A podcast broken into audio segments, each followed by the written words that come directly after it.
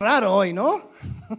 Se supone que ya para estas alturas del día ya tendría que estar haciendo un poco más de calor, pero aquí estamos, ya iniciando ya la época de frío. Está bien, nosotros por nuestro lado continuamos viendo nuestra serie. Estamos estudiando Primera de Samuel. Eh, ya eh, hemos, comenzamos viendo la historia personal del profeta Samuel, vimos también la historia de Elí, eh, el, sumo sacerdote, sus hijos, vimos cómo era que ellos trataron también eh, al arca como cosa liviana, pero cómo Dios decidió defender su gloria eh, delante de los filisteos. Entonces, si has estado con nosotros viendo este libro, vieron que el libro de Primera Samuel sigue relatando la historia. Eh, la, serie lo llamamos de tribus a tronos porque este es el tiempo de transición entre el periodo de los jueces y la manera en que fueron gobernados a ahora el reino unido de Israel. Y es interesante la manera que se hace esa transición porque comenzamos la semana pasada. Vimos que en capítulo 8 de Primera Samuel, eh, si, ya, si tienes tu Biblia, ya empieza a abrir, vamos a, vamos a pasar por estos pasajes, pero vimos en el capítulo 8 que el pueblo pidió rey, ¿se acuerdan? Lo vimos la semana pasada.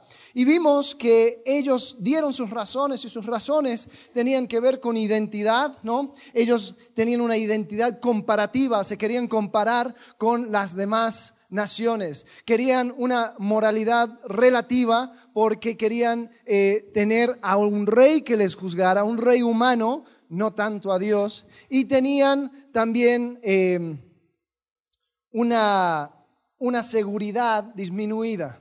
Ellos tenían una idea acerca de, de, quién querían que salieran y que pelearan por ellos y querían un rey físico, cuando Dios había mostrado de que Él era totalmente capaz de poder guiarles en batalla y pelear sus batallas por él o por ellos.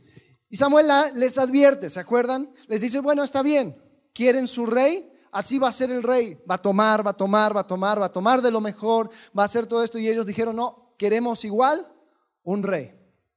Y la lección que aprendimos la semana pasada era que a veces lo peor, el peor castigo de Dios es que Él te deje hacer lo que tú quieras. Ahora, de ahí pasamos a los próximos capítulos, porque aquí empezamos a ver eh, a la persona que iba a ser rey, Saúl. ¿Se acuerdan de que eh, al pedir un rey, ahora Samuel tiene que buscar un, un, hombre? Entonces en el capítulo 9 comienza la historia de Saúl. Vamos a entrar directamente al texto. Capítulo 9 de 1 Samuel, versículos 1, vamos a continuar hasta el 3. Dice, había un varón de Benjamín hombre valeroso, el cual se llamaba Cis, hijo de Abiel, hijo de Seror, hijo de Becorat, hijo de Afía, hijo de un benjamita. Y tenía él un hijo que se llamaba Saúl. Mira cómo le describe, dice, joven y hermoso. Esto hubiera sido un nombre de telenovela, ¿no? Joven y hermoso. Entre los hijos de Israel no había otro más hermoso que él de hombros arriba sobrepasaba a cualquiera del pueblo. Entonces todos miraban a Saúl así. Hola Saúl. Ah, joven y hermoso. Entonces, eh, así, así somos presentados a Saúl. Y lo que comienza la historia en capítulo 9, Saúl está yendo y está buscando unos asnos que se le había perdido al papá. Entonces él sale por Israel buscando los asnos que por alguna razón se le perdió y fue con un criado, con un sirviente, y eh, ahí van en la búsqueda, y al sirviente se le ocurre una idea fantástica. Dice, oye, vamos a ver a Samuel, el vidente, así le llamaban los profetas en aquel entonces, el vidente, eh, porque él seguro sabe dónde, dónde están nuestros asnos. Entonces, bueno, va, me parece buena idea. Y van a la ciudad donde se encuentra Samuel. Y cuando están por entrar, ahí preguntan por Samuel. Dice, sí, sí, sí, le vas a poder encontrar. Él, él va a subir a una fiesta ceremonial a ofrecer un sacrificio y, todos van a estar esperándole a Samuel. E, entonces eh, llega y en el texto da un poco de, historia para atrás, en el versículo 15 de 1 Samuel 9, dice, un día antes que Saúl viniese, Jehová había revelado al oído de Samuel diciendo, mañana a esta misma hora yo enviaré a ti un varón de la tierra de Benjamín, al cual ungirás por príncipe sobre mi pueblo Israel y salvará a mi pueblo de mano de los filisteos, porque yo he mirado a mi pueblo por cuanto su clamor ha llegado hasta mí. Y luego que Samuel vio a Saúl, Jehová le dijo, he aquí, este es el varón del cual te hablé, este gobernará a mi pueblo. Acercándose pues Saúl a Samuel en medio de la puerta le dijo, te ruego que me enseñes dónde está la casa del vidente. Y Samuel respondió a Saúl diciendo, yo soy el vidente. Ahora, curioso, pequeño paréntesis, interesante que Saúl no reconocía a Samuel. Samuel era el líder de facto de Israel, pero Saúl no sabía ni quién era. Entonces dice, yo soy el vidente, sube delante de mí al lugar alto y come hoy conmigo por la mañana te despacharé y te descubriré todo lo que está en tu corazón. Entonces Samuel le invita a Saúl, Saúl había llegado por otra cosa, pero le invita a un lugar de honor en esta fiesta ceremonial. Dice en versículo 20, y de las asnas que se te perdieron ya hace tres días, o sea, Saúl no le había dicho nada, pero ya le, adelanta, dice, pierde cuidado de ellas porque se han hallado. Mas, ¿para quién es todo lo que hay de codiciable en Israel, sino para ti y para toda la casa de tu padre. Quiero que anotes esto mentalmente, vamos a regresar a esto, pero aquí Samuel está preguntando a Saúl, oye, aparte de lo de los asnos, mira, ¿quién hay más codiciable o cuál es la codicia de Israel sino tú, Saúl? Interesante la frase. Entonces Saúl responde, dice, ¿no soy yo hijo de Benjamín? de la más pequeña de las tribus de Israel. Y mi familia no es la más pequeña de todas las familias de la tribu de Benjamín. ¿Por qué pues me has dicho cosa semejante? Si se acuerdan del libro de jueces, lo pasamos un poco rápido al final, hubo una guerra con, todo Israel contra eh, la tribu de Benjamín. Y ellos eran como los despreciados. Y Saúl dice, yo soy de la tribu de Benjamín. Y de, los, de las familias soy la más pequeña. Entonces, ¿de qué me estás hablando, Samuel? Dice entonces, Samuel tomó a Saúl y a su criado, los introdujo a la sala, él les dio lugar a la cabecera de los convidados, que eran unos 30 hombres. Entonces, Saúl no entendía muy bien lo que estaba sucediendo. Samuel le, invita a este lugar de honor. Y viste el capítulo 10, versículo 1, Tomando entonces Samuel una redoma de aceite, la derramó sobre su cabeza y lo besó, diciendo, ¿no te ha ungido Jehová por príncipe sobre su pueblo Israel? ¡Wow! Espera. Entonces ahora Saúl se da cuenta que sí, él estaba siendo ungido como rey sobre Israel. En aquel entonces solamente se ungía a sacerdotes y a el tabernáculo, las cosas santas. Ahora Está entrando un nuevo momento donde hay un reino y el rey también es ungido con aceite. Entonces, lo que sucede en el capítulo 10 eh, es que Saúl eh, es dada algunas señales por medio de Samuel. Dice Samuel, mira, van a suceder algunas cosas para confirmar esto, si no me crees. Eh, te vas a encontrar con unas personas que te van a hablar de los asnos. Eh, te vas a encontrar con unas personas que, van a tener varias cosas y te van a dar algo. Te vas a encontrar con un grupo de profetas y tú te vas a juntar a profetizar con ellos. Entonces, Saúl va en su camino y si era escéptico, sucedió exactamente lo que dijo Samuel que iba a suceder. Entonces, en ese momento, como que le está empezando a, caer el 20, ¿no? Sin embargo, cuando llega a su casa, le pregunta a su papá, a su tío, oye, ¿qué pasó? ¿Qué sucedió? No sé. Y, le cuenta que fue a ver a Samuel y todo lo demás, pero dice que no le dijo nada acerca de lo del reino. Entonces parece que Saúl como que no, no le terminaba de entrar esto.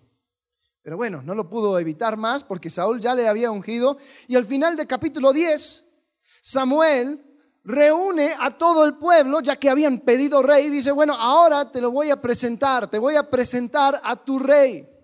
Versículo 17. Después Samuel convocó al pueblo delante de Jehová en Mizpa y dijo a los hijos de Israel, así ha dicho Jehová el Dios de Israel, yo saqué a Israel de Egipto y los libré de mano de los egipcios y de mano de todos los reinos que os afligieron Pero vosotros habéis desechado a hoy a vuestro Dios, que os guarda de todas vuestras aflicciones y angustias, y habéis dicho no, sino pon rey sobre, vosotros, sobre nosotros. Ahora pues, presentaos delante de Jehová por vuestras tribus y por vuestros millares. Y haciendo Samuel que se acercasen todas las tribus de Israel, fue tomada la tribu de Benjamín. E hizo llegar la tribu de Benjamín por sus familias y fue tomada la familia de Matri. Y de ella fue tomado Saúl, hijo de Cis. Ahora, pausa. ¿Se acuerdan otro momento donde algo así similar sucedió? Donde reúnen a todo Israel y empiezan por tribus, por familias, por clanes y escogen un hombre. ¿Se acuerdan? Sucede en el libro de Josué. ¿Quién era que estaban buscando? Acán, ¿no? Y Acán, él había tomado de lo escondido, él había pecado eh, contra Dios y entonces lo descubren. Esto no es coincidencia, porque mira lo que sucede. Dice, fue tomado Saúl, hijo de Cis, y le buscaron, pero no fue hallado. Preguntaron pues otra vez a Jehová si aún no había venido aquí, allí aquel varón. Y respondió Jehová, he aquí que él está escondido entre el bagaje. O sea, Saúl, su, futuro rey, estaba escondido entre las maletas, no quería ser parte de esto.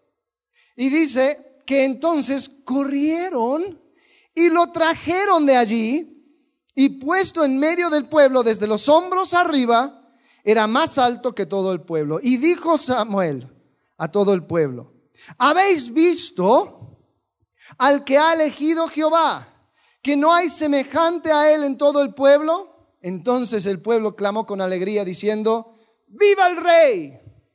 Samuel recitó luego al pueblo las leyes del reino y las escribió en un libro, el cual guardó delante de Jehová. Y envió Samuel a todo el pueblo, cada uno a su casa. Samuel también fue a su casa en Gabaa. Y fueron con él los hombres de guerra cuyos corazones Dios había tocado. Pero algunos perversos dijeron, ¿cómo nos va a salvar este? Y le tuvieron en poco y no le trajeron presente. Mas él disimuló. Entonces, ¿qué acaba de suceder? Escogen al rey, pero lo escogen de manera muy rara, ¿no? Eh, y es más, si me pongo a ver el lenguaje, dice, ¿habéis visto al que ha elegido quién? En el versículo 24. ¿Habéis al, que ha elegido quién? Jehová. Entonces, ¿quién escogió al final? ¿Jehová o el pueblo? Y si escogió el pueblo, ¿por qué Samuel es tan duro con el pueblo? O sea, ¿no era Jehová el que está bien, me pusiste rey, ya. ¿Cómo es esto? Les doy un ejemplo. Supongamos que hay un, un papá que dice a su hijo que le va a comprar un coche. No sucede en la vida real, lo sé, pero vamos a suponer. Entonces el papá dice, mira, te voy a comprar un coche y te sugiero que, que, te consigas un coche que, que sea eh, económico, que se pueda reparar fácil, que sea seguro, eh, que, ¿no? que sea discreto, etcétera, etcétera. Okay. Y el hijo dice, no, papá, yo quiero el coche más rápido, yo quiero que sea rojo, yo quiero que sea solamente de dos puertas, yo quiero que sea chiquitito y que pueda eh, andar a no sé cuántos cientos de kilómetros por hora sobre la carretera. Y que lo quiere, lo quiere, lo quiere, lo quiere, lo quiere, lo quiere, lo quiere. Entonces, muy bien. Y se pone a investigar el papá. Y encuentra el, ¿no? Uno de esos coches chiquititos tipo la miata de, Mazda, y, ahí se lo consigue rojo con una, con, una, eh, con una pintura de llamas y todo llamativo, ¿no? ¡Wow! Al hijo le encanta. ¿Quién escogió? El papá, ¿no? Pero según el criterio de quién? Del hijo. ¿Quién escogió al rey? Jehová. Pero según el criterio de quién? Del pueblo. ¿Quién tenía la culpa? el pueblo. Entonces, sí, Jehová los escogió, pero ellos insistieron tanto que Jehová, como el clavo final en su condenación de ellos, dijo, ¿sabes qué? Se los voy a dar. Y se los voy a dar exactamente como ustedes quieren. ¿Sabes? Hay un patrón en la Biblia que podemos encontrar comienza en Génesis, comienza con la caída. Y podemos encontrar este patrón vez tras vez, tras vez, tras vez en la historia de la Biblia. Y, vamos, a, vamos a leer la primera vez que aparece, a ver si ustedes lo pueden detectar. Génesis capítulo 3, versículo 6. Eva está siendo tentada. Dice, vio la mujer que el árbol era bueno para comer, que era agradable a los ojos y árbol codiciable para alcanzar la sabiduría, y tomó de su fruto y comió. ¿Cuál es el patrón? Vio la mujer que era codiciable y tomó. Ver, codiciar, tomar. Lo vemos vez tras vez en la escritura. Lo vemos con Abraham y Sarai cuando ellos quieren tener su hijo de la promesa, codician eso y lo hacen a su manera, ven a la mujer egipcia y la toman para poder tener el hijo de la promesa que, ellos sentían que Dios no se los estaba dando. Eh, sucede con Aarón, él ve, codicia, toma el oro, hace el becerro de oro. Sucede con Acán, que él ve lo prohibido, lo codicia, lo toma. Y después lo que sucede es parecido a la, coronación de, o, la, presentación de, de Saúl. Y si tú ves la historia de Saúl, ves que toda la descripción de Saúl era qué? Físico, por la vista. Era alto, era joven, era hermoso. ¿Describe algo acerca de su carácter? ¿Dice algo acerca de que él temía a Dios, de que él era humilde, que él era... No, todo superficial. Y cuando Samuel le presenta a Saúl al, pueblo, con eso basta. Mira, no hay como no, no, no hay como otro en el reino. Mira, aquí está tu rey. Mira lo alto que es. Ah, viva el rey. Ya, ahí se acabó. Vieron, codiciaron. No es por nada que Saúl, que Samuel dice acerca de Saúl, ¿no eres tú la codicia de Israel? Saúl era exactamente lo que quería el pueblo. Y muy interesante que dice en el original, dice, cuando estaba entre el bagaje, fueron y lo tomaron de allí y lo hicieron rey. Vieron, codiciaron, tomaron. Samuel no tiene pelo en la lengua para decir lo que ustedes están haciendo hoy es pecado. Lo que están haciendo hoy es pecado porque se repite el patrón. Ahora, era interesante porque en el capítulo 11 parece que todo está bien. Saúl, aquí al, final de la presentación, eh, eh, hasta habían personas que le despreciaron y dice, no, y él ignoró. Y fue y hubo un momento donde, donde otro, otro pueblo se, levantó, el rey eh, estaba amenazando a un pueblito, una aldeíta de Israel, y, se escucha la noticia y Saúl reúne todo un ejército y vence a, este, eh, a este enemigo. Y wow, y todos decían, qué fantástico, qué increíble. Hasta, hasta ellos se entusiasmaron y dijeron, vamos a matar a esas personas que dijeron que tú no deberías de ser rey. Y Saúl, no, no, no, no, hoy no va a morir nadie. O sea, era el momento mejor de Saúl. Wow. Pero llega el final y entramos en el capítulo 12. Todo el tema de Saúl comienza en el, capítulo 8, con la petición. En el capítulo 9 está la elección. En el capítulo 10 está la presentación. Y en el capítulo 12 es la coronación. Antes de entrar a este tema, porque quiero, quiero que pasemos el resto del tiempo en el capítulo 12, les quiero decir algo. Todo pecado, escuchen bien, todo pecado tiene daño colateral. Todo pecado tiene daño colateral. No existe crimen sin víctima. No existe, pues la bronca es entre yo y Dios y ahí se acabó. No, no, no, no, no. Siempre algo, alguien sale salpicado por tu pecado o tú terminas siendo salpicado por pecado de otros. Eh, lo puedes ver, lo puedes ver en tu propia familia. ¿no? Eh, puedes ver que algunas no, el, papá borracho que decía, no, yo solamente tengo mis cosas y ya déjame tranquilo, pero después los que sufren son su familia, ¿no? Eh, y así, un montón de ejemplos. El pecado siempre tiene daño colateral. Israel pecó contra Dios. ¿Y sabes quién fue dañado? Samuel. Samuel en ese momento le toca coronar al rey y hacerse a un lado de ser el líder de Israel. Eh, era irónico, era triste. El hecho de que Israel le pidiera a Samuel un rey era como pedir a, tu ex esposa eh, sugerencias acerca de la nueva. O sea, era, oye, no es conmigo. o sea, ¿por qué me preguntas? Pero ahí estuvo Samuel, escogiendo y coronando al nuevo rey. Y sabes, una mala relación vertical siempre va a afectar las relaciones horizontales. Siempre. Pero sabes, yo creo que en la historia de Samuel y este capítulo podemos encontrar muchas cosas, muchas verdades. Porque Samuel supo ser fiel a pesar de la ofensa. Samuel supo ser constante, supo mantener la unidad a pesar de esta gran ofensa que estaba cometiendo Israel contra él. Y sabes, si te vas a, si estás anotando, anota esto. Este es el centro de lo que quiero compartir. Aunque la ofensa rompa la relación, no tiene que romper la unidad. Aunque la ofensa rompa la relación, no tiene que romper la unidad. Ahora, ¿cómo hacía? Yo creo que Samuel fue muy experto en su manera de manejar este tema.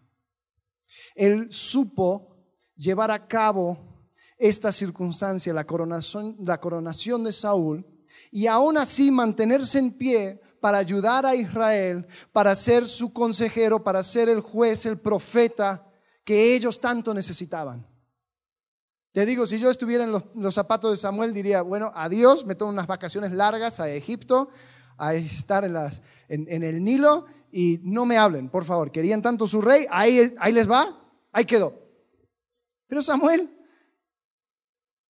es admirable lo que hizo. La primera cosa que hizo es que habló verdad. Dice, a ver, vamos a poner las cartas sobre la mesa. Israel, vamos a hablar. Entonces en el capítulo 2 él llega y dice, dijo Samuel a todo el pueblo, he aquí, yo he oído vuestra voz en cuanto me habéis dicho y os he puesto rey. Ahora pues, he aquí vuestro rey, va delante de vosotros. Yo soy ya viejo y lleno de canas, pero mis hijos están con vosotros. Y yo he andado delante de vosotros desde mi juventud hasta este día. ¿Se acuerdan de la historia de Samuel? Ese muchacho no tuvo niñez.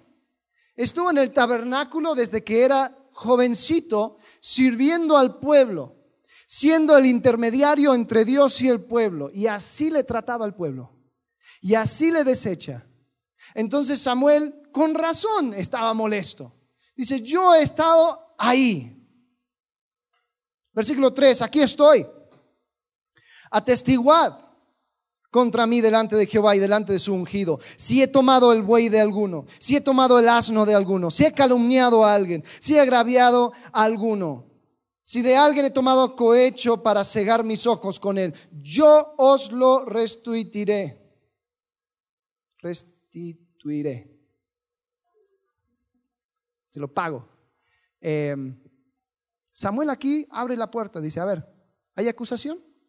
Que tanto, oh, qué difícil, que ya eres viejo, que tus hijos no andan en tus caminos, ok. ¿Qué? ¿Qué hay de las acusaciones?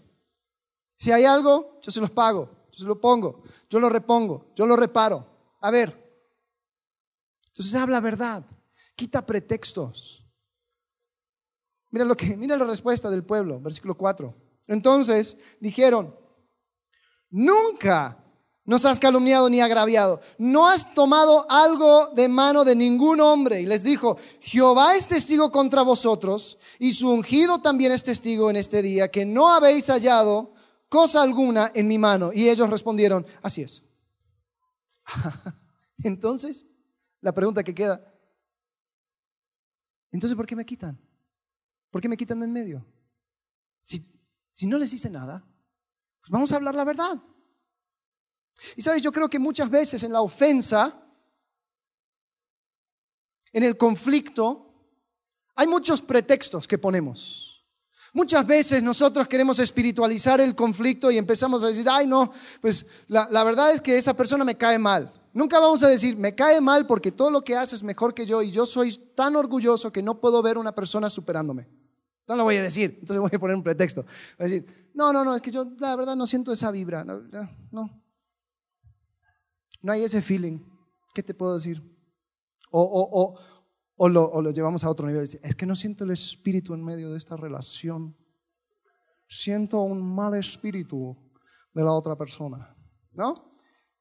Empezamos a poner todos esos pretextos para no tocar lo que es realmente la situación. Samuel aquí abre la puerta, dice, a ver, ¿qué hay?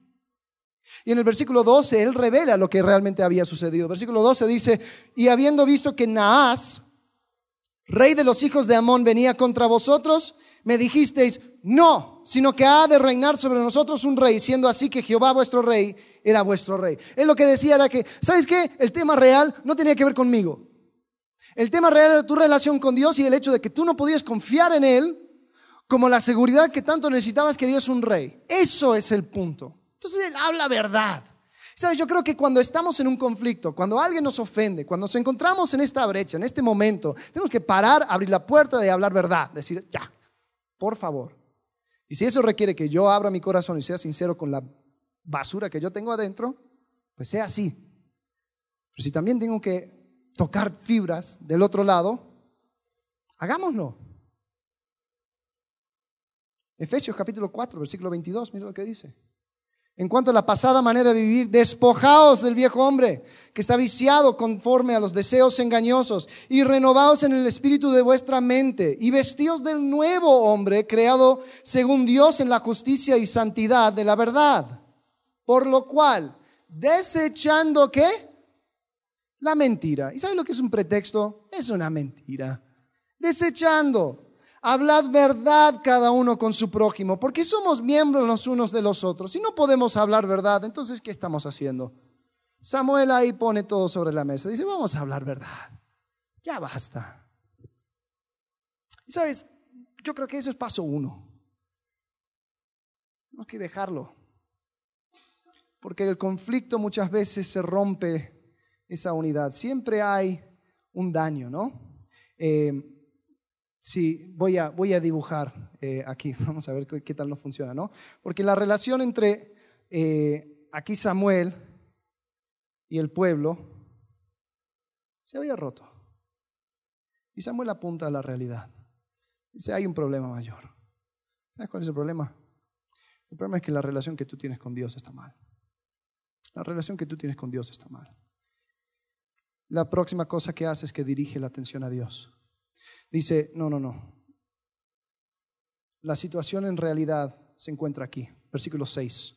Entonces Samuel dijo al pueblo, Jehová que designó a Moisés y a Aarón y sacó a vuestros padres de la tierra de Egipto, es testigo Ahora pues aguardad y contenderé con vosotros delante de Jehová acerca de todos los hechos de salvación que Jehová ha hecho con vosotros y con vuestros padres. empieza a llevarles a una, una historia, ¿no? Les lleva por toda la historia de Israel. Dice, cuando Jacob hubo entrado en Egipto y vuestros padres clamaron a Jehová, Jehová envió a Moisés y a Aarón, los cuales sacaron a vuestros padres de Egipto y los hicieron habitar en este lugar. Ok, bien, entraron a la tierra y olvidaron a Jehová su Dios. Y él los vendió en manos de Císara, jefe del ejército de Azor, y en manos de los filisteos, en manos del rey de Moab, los cuales les hicieron guerra.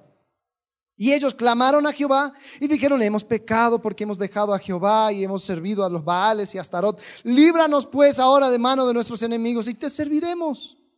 Entonces Jehová envió a Jerobaal, Gedeón, a Barak, a Jefté, y a Samuel, a Samuel su siervo, ¿no? Porque Samuel está hablando. Dice, y os libró de vuestros enemigos en derredor y habitasteis seguros. ¿Qué tanto querían? Seguridad.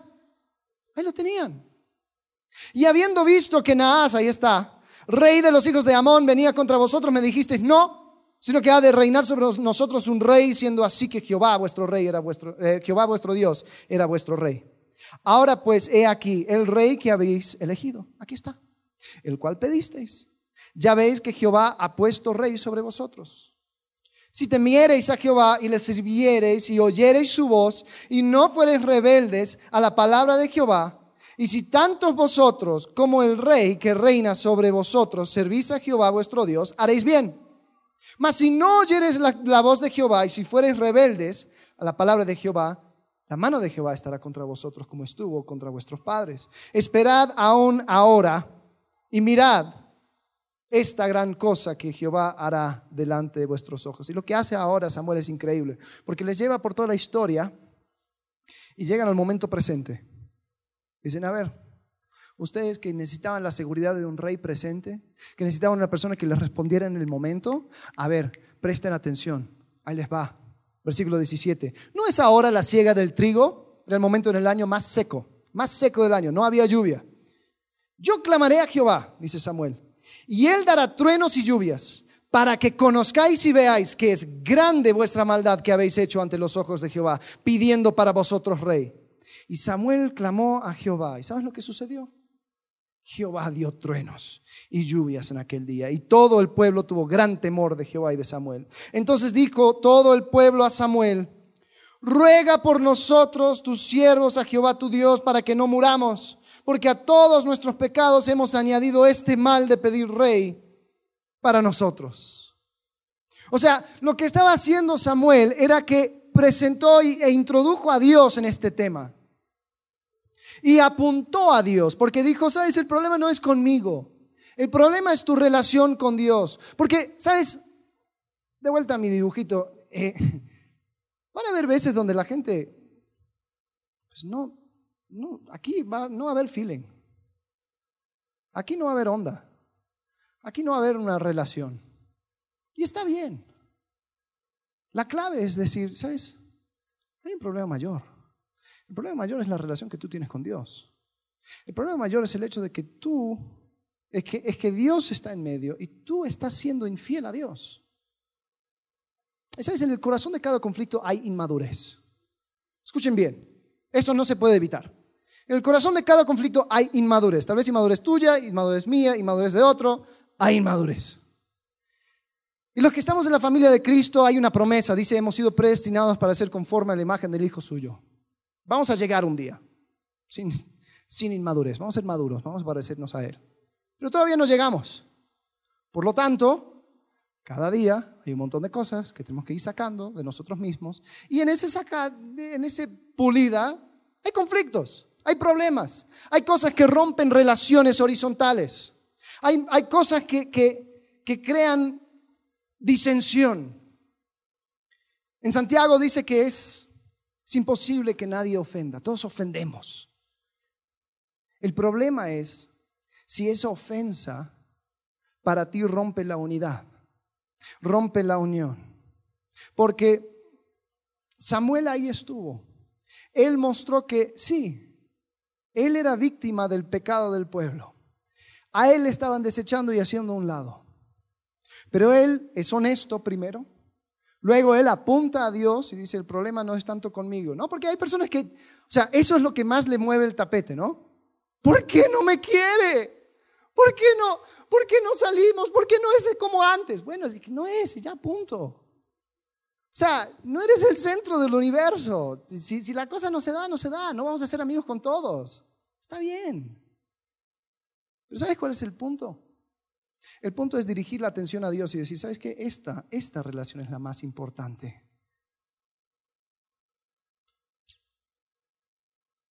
Y Samuel dejó muy, muy en claro de que Israel estaba rechazando a Dios no porque Dios había sido ausente, no porque Dios no les había librado. Era, estaban desechando a Dios por su propio pecado. La tercera cosa que hace Samuel es impresionante. Él declara su lealtad, pero no declara su lealtad al pueblo, no declara su lealtad a Israel, a las personas que le estaba desechando. Declara su lealtad a su relación con Dios y declara su lealtad a la relación de Israel para con Dios. Y esa es la tercera cosa. En el conflicto, la primera cosa que tenemos que hacer es hablar la verdad. La segunda cosa que tenemos que hacer es apuntar a Dios. Hey, Dios está en medio. La tercera cosa que tenemos que hacer es ser leal a la relación con Dios. Mira lo que dice. Samuel respondió al pueblo, no temáis, vosotros habéis hecho todo este mal, pero con todo eso no os apartéis de en pos de Jehová, sino servidle con todo vuestro corazón. No os apartéis en pos de vanidades que no aprovechan ni libran. porque son vanidades.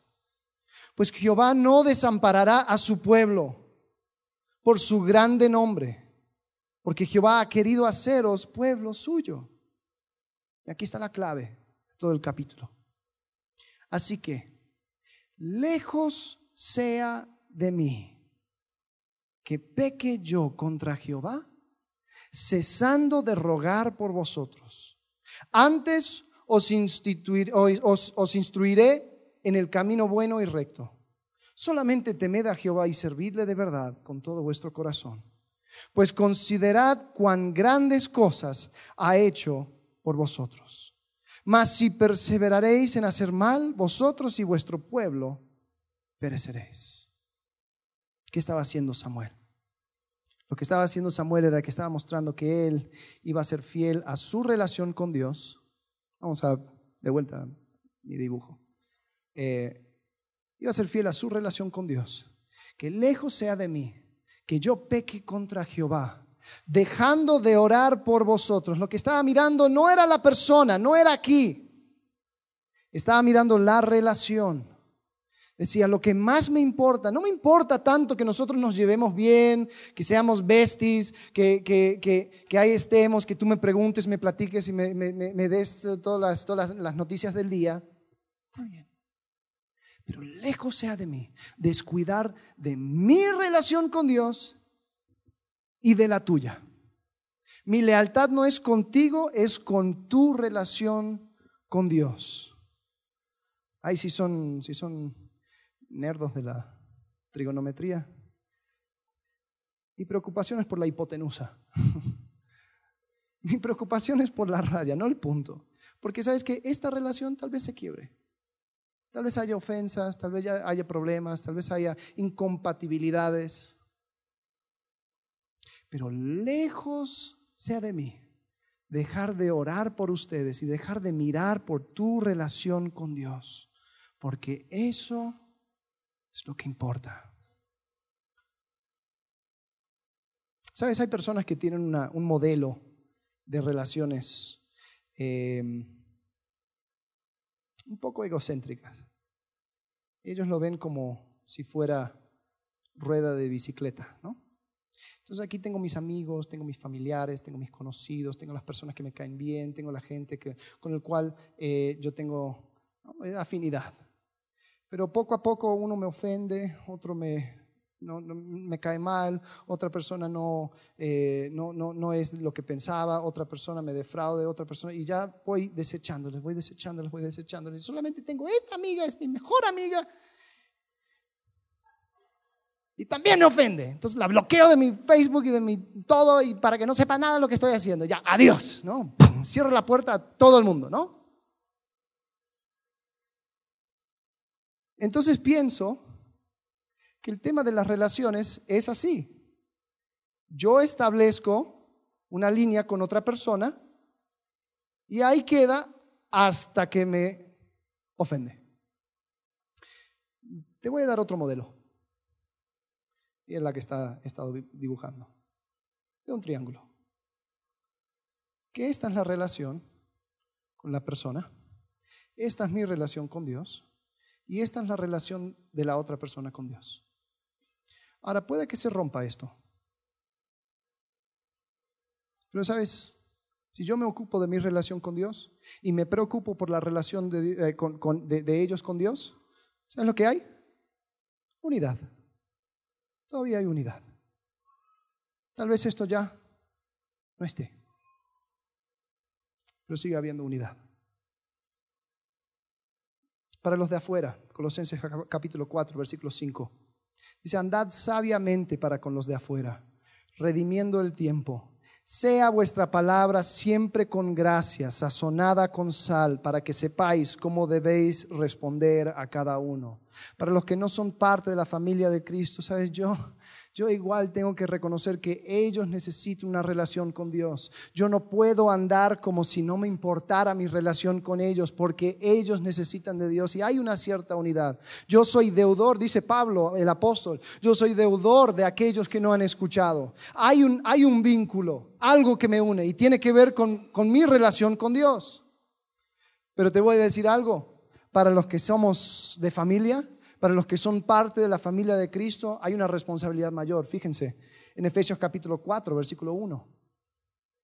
Yo pues, preso en el Señor, os ruego que andéis como es digno de la vocación con que fuisteis llamados, con toda humildad y mansedumbre, soportándoos con paciencia los unos a los otros en amor. Versículo 3, presten atención. Esto es clave, iglesia, esto es clave. Solícitos en guardar la qué? ¿De quién? En el vínculo de la paz. O sea, ¿tú creaste la unidad? No. Te fue dado por medio del Espíritu. ¿Cuál es tu responsabilidad? Guardarla. Un cuerpo, un espíritu, como fuisteis también llamados en una misma esperanza de vuestra vocación, un Señor, una fe, un bautismo, un Dios y Padre de todos, el cual es sobre todos y por todos y en todos. Es como si fuera, se fuera reforzando esta relación por todas las cosas que tenemos en común. Ahora, tenemos que entender que una ruptura en la relación horizontal no rompe la unidad, porque mi deseo es que yo esté bien con Dios y que la otra persona también esté bien con Dios. Y debe ser un deseo sincero, ¿no? O sea, esa frase barata, ya se ha dicho, barata, no, la verdad deseo lo mejor para esa persona y ya, deseas lo mejor para la persona. No, en serio, mi pregunta para ti es esto. Cuando la ofensa rompe la relación, rompe para ti también la unidad.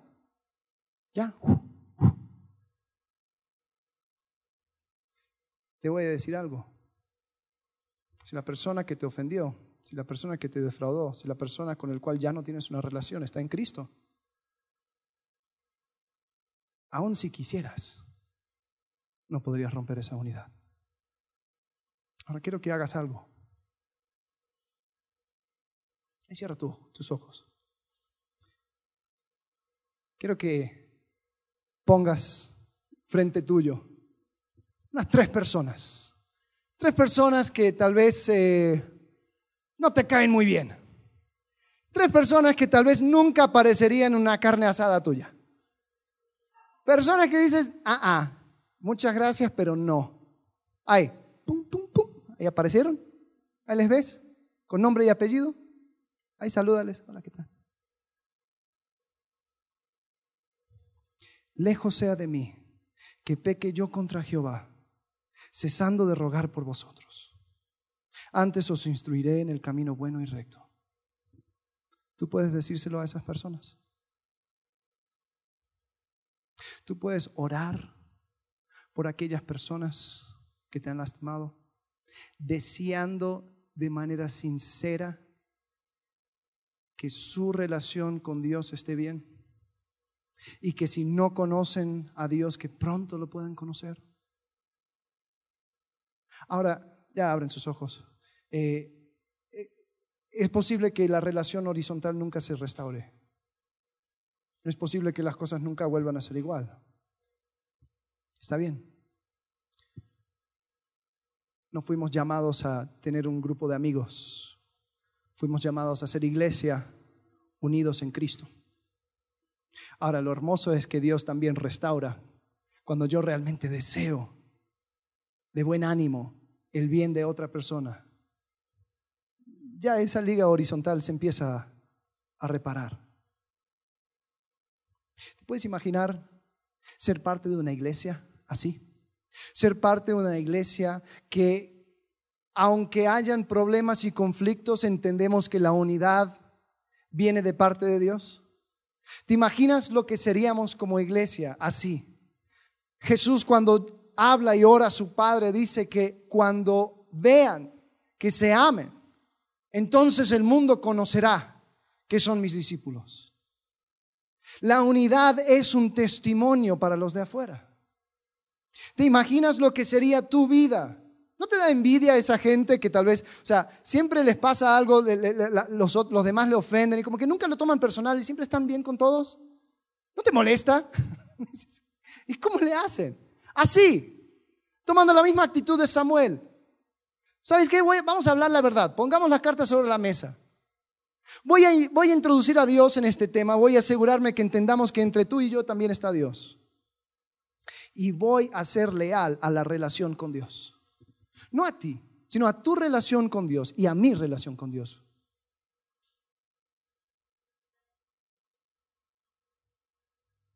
¿Sabes?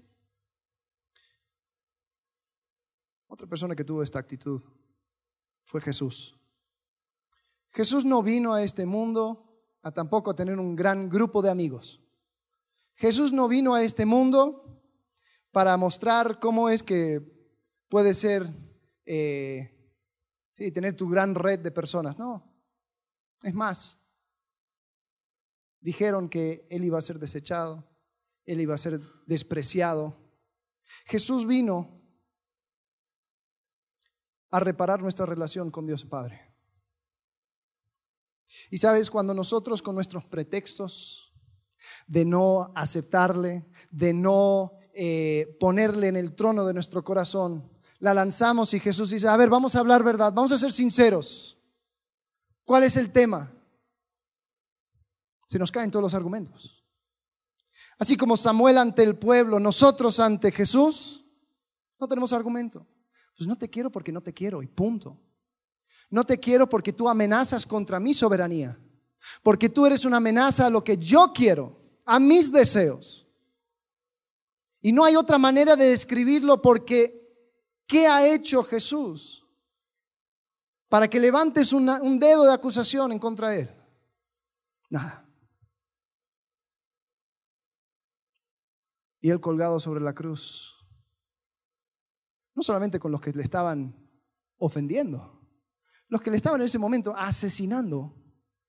¿Cuál era su oración para con ellos? Señor, perdónalos, porque no saben lo que hacen.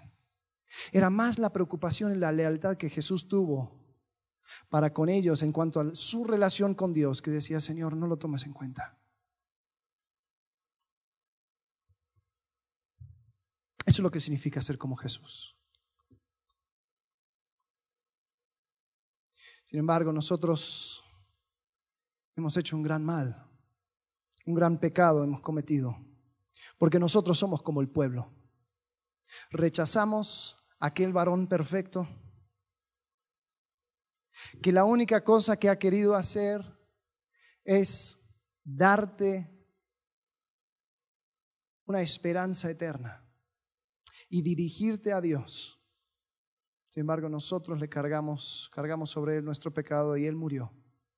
Pero la muerte no lo, tuvo, no lo pudo detener y tres días después él resucitó y él ahora ofrece la salvación a todo aquel que lo quiera, todo aquel que lo pida. ¿No es absurdo eso? El hecho de que aunque fue rechazado, aunque fue asesinado, aunque él venció la muerte y podría comenzar todo de nuevo, por medio de su muerte y resurrección, Él ofrece salvación.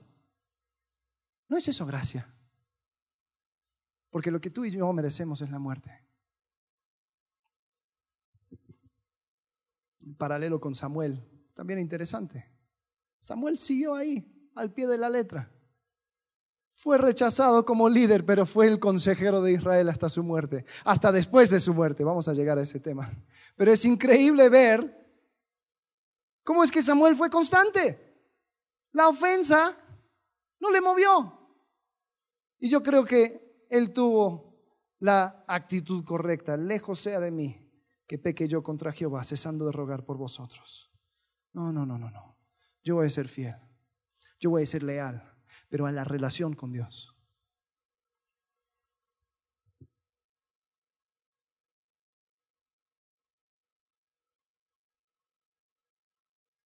dando vuelta al argumento. Nosotros hemos, quitado a, Dios del trono de nuestro corazón. La coronación de Saúl no solamente fue una coronación, fue una usurpación. Porque le quitaron a Dios de su, de su lugar indicado. ¿Cuántas veces ha sucedido en tu corazón en la mía? ¿Cuántas veces has quitado a Dios de su trono, simplemente porque sí, simplemente porque tú querías ocupar ese lugar, simplemente porque querías poner otra cosa en ese lugar. Oh. hemos cometido un gran mal. Hemos cometido un gran pecado. Hemos buscado cosas que no son Dios para que ocupen el lugar que Dios desea en nuestro corazón y lo desea no por su bien, para nuestro bien. Sabes, si tú nunca has tenido un momento donde has dado a Jesucristo el lugar que corresponde, si tú nunca has reconocido que tu pecado te aleja de Dios, que tú le has ofendido a Dios, que lo que tú mereces por tu pecado es una eternidad lejos de Dios, pero por la, por la, la sangre de Jesucristo y su sacrificio, su muerte y su resurrección, Él ahora ofrece salvación a ti. Si nunca has tomado ese regalo, te invito a que lo hagas hoy. Porque lo que más importa es tu relación con Dios y Jesús ya hizo absolutamente todo para que se pueda reparar. A tal punto que parece absurdo, absurdo, porque ¿cuántas veces hemos rechazado a Dios? ¿Cuántas veces hemos dado la espalda a Dios? Pero nos damos vuelta y ahí está listo para recibirnos de nuevo. Esa actitud de Samuel no lo entiendo. Él estuvo por años aconsejando a Israel después de su rechazo. O sea, los israelitas se llegaron a acostumbrar a él. Se daban vuelta, oye Samuel, ajá, sí. ¿Qué necesitas? Jesús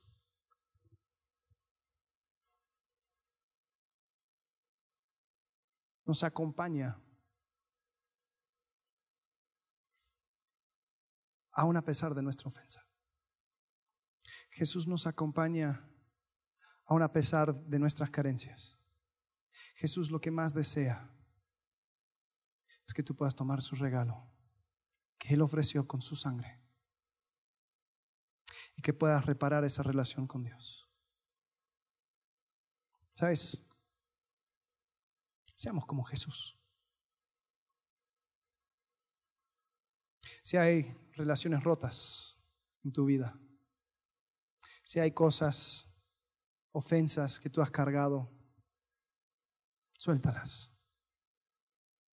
Lo importante no es que tú estés bien con la otra persona así en calidad de amigos, sino que tú puedas desear que su relación con Dios y que tu relación con Dios estén bien. Y así vamos a alcanzar la unidad. Vamos a orar. Padre, gracias porque tu palabra es fiel. Gracias porque encontramos en Samuel un eco de lo que tú hiciste en la cruz. Gracias porque nos invitas también a imitarte, Señor, y a, encontrar en ti la unidad. Señor, te pido por esta iglesia. Te pido que podamos encontrar esa unidad en ti, que seamos solícitos en guardar la unidad del Espíritu en el vínculo de la paz. Señor, ayúdanos a poner a un lado nuestro orgullo. Ayúdanos a poner a un lado nuestra prepotencia, Señor, y reconocer que lo que más necesitamos es a ti. Señor, te agradecemos. Ponemos esto en tus manos en el nombre de Cristo Jesús. Amén.